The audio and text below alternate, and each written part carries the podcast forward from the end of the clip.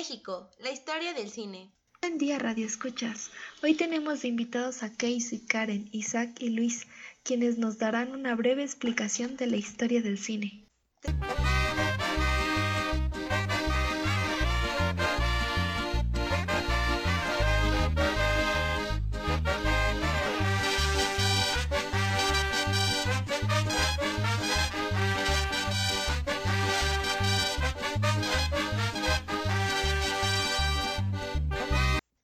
El origen del cine empezó con la llegada del kinescopio, inventado por Thomas Edison y William Dickinson. Fue conocida por los hermanos Louis y Auguste Lumière. Así surgió esta forma de entretenimiento, que es considerado el séptimo arte y hasta la fecha ha evolucionado tecnológicamente.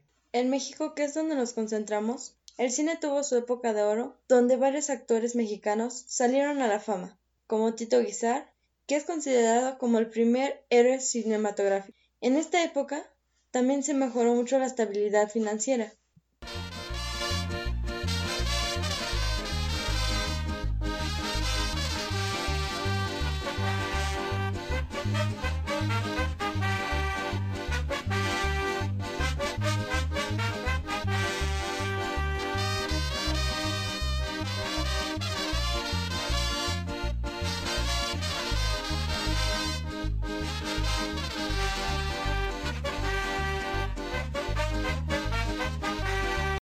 Otro aspecto del cine mexicano que logró resaltar mucho es la música, ya que la música logra que la película llegue a ser más memorable, darle un ambiente relacionado con la película y complementar el mensaje o la historia que la película quiere dar.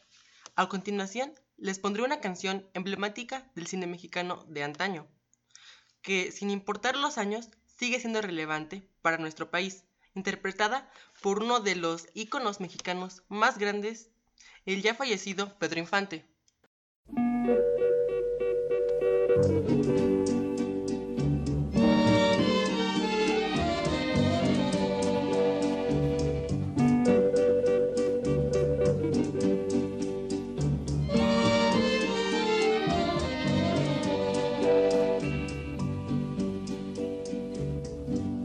Pasaste a mi lado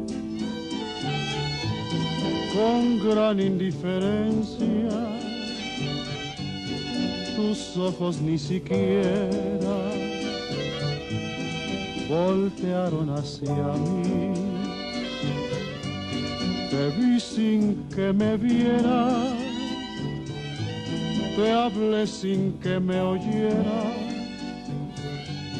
y toda mi amargura se ahogó dentro de mí. Me duele hasta la vida saber que me olvidaste, pensar que ni desprecios merezca yo de ti.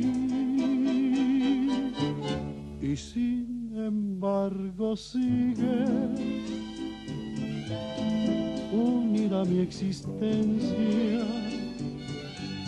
Y si vivo cien años, cien años pienso en ti.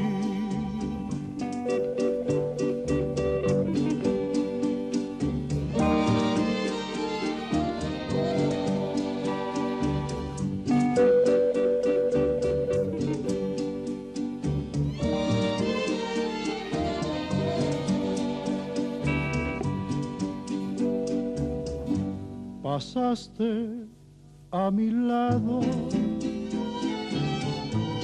con gran indiferencia.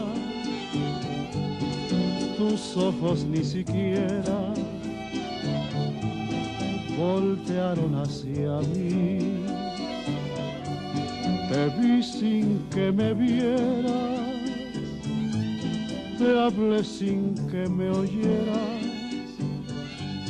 y toda mi amargura se ahogó dentro de mí.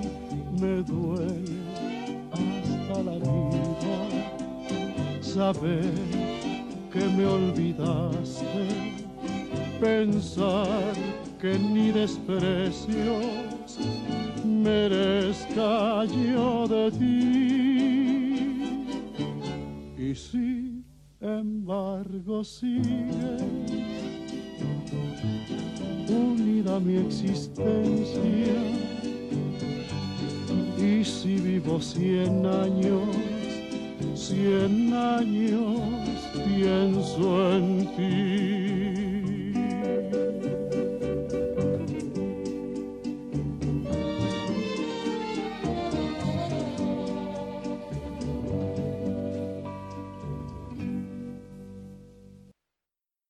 La canción anteriormente escuchada se llama Cien años, escrita por Rubén Fuentes y Alberto Cervantes, e interpretada por Pedro Infante. Conforme fue avanzando la creatividad de los directores y lo característico del cine, también surgieron más actores que hasta el momento son recordados, como Jorge Negrete, Pedro Infante, Cantinflas, Germán Valdés, alias Tintán, entre otros. Mm, por ejemplo, Jorge Negrete, que fue conocido por ser galán, valiente, pícaro y coqueto son algunas características que lo definen a este gran actor de la época de oro mexicana y también fue considerado el tenor del cine mexicano. Otro ejemplo y muy claro y muy conocido es Pedro Infante. Es reconocido por ser un destacable actor de la pantalla grande e incluso por su desempeño como cantautor.